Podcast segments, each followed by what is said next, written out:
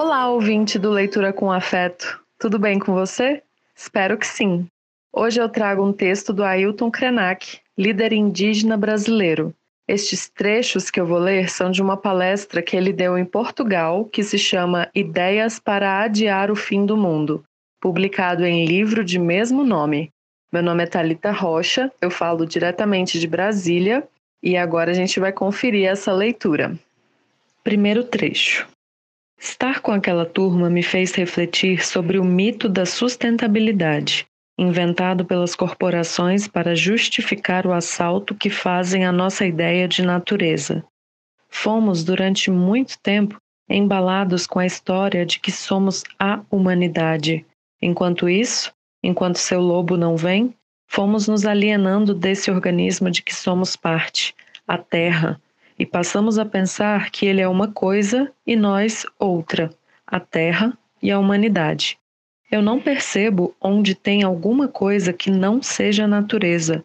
Tudo é natureza. O cosmos é natureza. Tudo em que eu consigo pensar é natureza. Segundo trecho. A ideia de nós, os humanos, nos descolarmos da Terra, vivendo numa abstração civilizatória, é absurda. Ela suprime a diversidade, nega a pluralidade das formas de vida, de existência e de hábitos. Oferece o mesmo cardápio, o mesmo figurino e, se possível, a mesma língua para todo mundo. Terceiro trecho. O que é feito de nossos rios, nossas florestas, nossas paisagens? Nós ficamos tão perturbados com o desarranjo regional que vivemos Ficamos tão fora do sério com a falta de perspectiva política que não conseguimos nos erguer e respirar, ver o que importa mesmo para as pessoas, os coletivos e as comunidades nas suas ecologias. Quarto trecho. Davi Copenaua ficou 20 anos conversando com o antropólogo francês Bruce Albert para produzir uma obra fantástica chamada A Queda do Céu Palavras de um Xamã Yanomami. O livro tem a potência de mostrar para a gente que está nessa espécie de fim dos mundos como é possível que um conjunto de culturas e de povos ainda seja capaz de habitar uma cosmovisão, habitar um lugar neste planeta que compartilhamos de uma maneira tão especial, em que tudo ganha um sentido.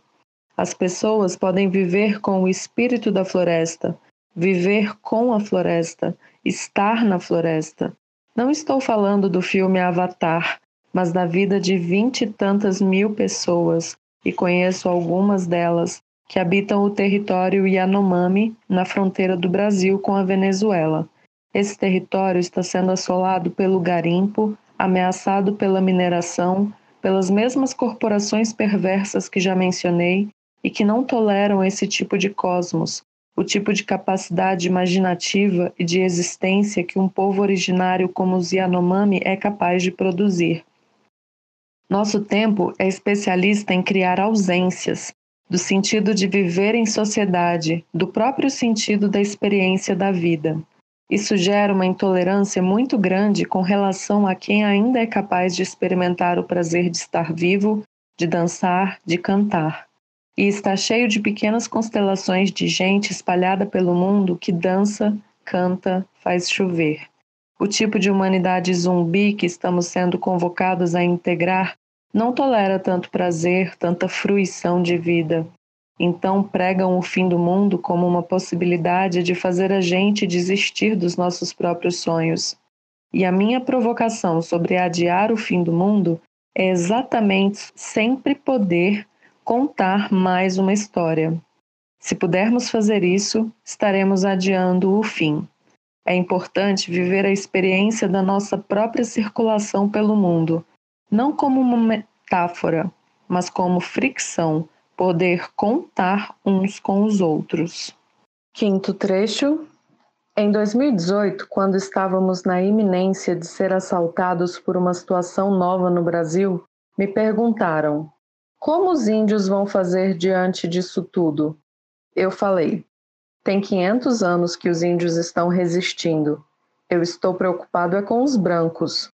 Como que vão fazer para escapar dessa? A gente resistiu expandindo a nossa subjetividade, não aceitando essa ideia de que nós somos todos iguais.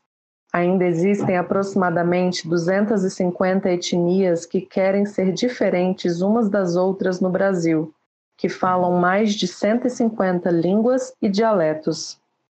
Foi bem difícil selecionar uns poucos trechos dessa palestra, porque ela inteira é muito importante. Neste episódio, eu quero falar de representatividade, quero falar de outras visões sobre a existência humana. Quais conhecimentos nós temos sobre os povos indígenas, especialmente aqui no Brasil? Você tem alguma forma de interação com eles?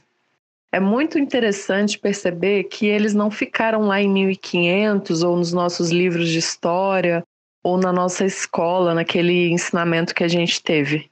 Eles vêm resistindo ao longo desse tempo todo e continuam lutando por suas terras, como agora contra o PL, o Projeto de Lei 490. Porque o território para o indígena não é uma propriedade, mas sim representa um modo de vida, a coletividade, a cosmologia, a relação com seus antepassados, os mecanismos de cura, então eu quis trazer esses trechos pela importância que é a gente ter essa oportunidade de enxergar o mundo por outros olhos e como o respeito é fundamental. E como é que a gente combate a ignorância? Conhecendo. E justamente quando a gente conhece, a gente entende, porque nós somos todos humanos. Então eu quero destacar aqui algumas datas também. Dia 18 de junho foi dia do orgulho autista, 27 de junho, Dia Internacional da Pessoa Surdo-Cega, e 28 de junho, Dia Internacional do Orgulho LGBTQIA. Eu, particularmente, gosto muito de conhecer a história dessas pessoas que, felizmente, vêm ganhando espaço de fala e representatividade. Por fim, convido você, ouvinte, a pesquisar mais sobre o Ailton Krenak e outras lideranças indígenas do nosso país conhecendo essas outras realidades, até mesmo perto de você. E vamos começar com alegria este segundo semestre de 2021. Cuide-se. Um grande abraço afetuoso.